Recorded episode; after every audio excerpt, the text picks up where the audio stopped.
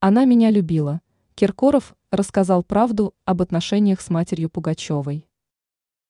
Советский и российский певец, звезда российской сцены Филипп Киркоров рассказал подробности взаимоотношений с Зинаидой Архиповной, матерью своей бывшей жены Аллы Пугачевой.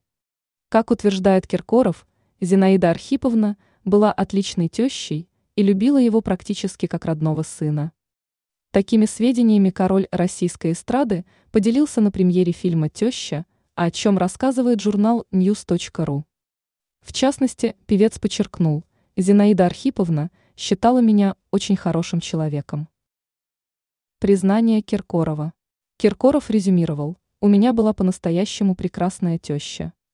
Зинаида Архиповна скончалась в 1986 году.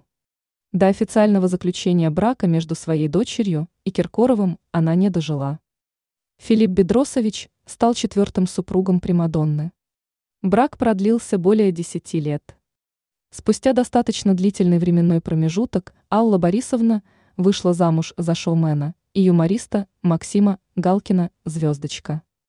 В настоящий момент звездная пара проживает на Кипре и растит общих детей – Лизу и Гарри. Звездочка лицо, признанное иноагентом по решению Минюста РФ.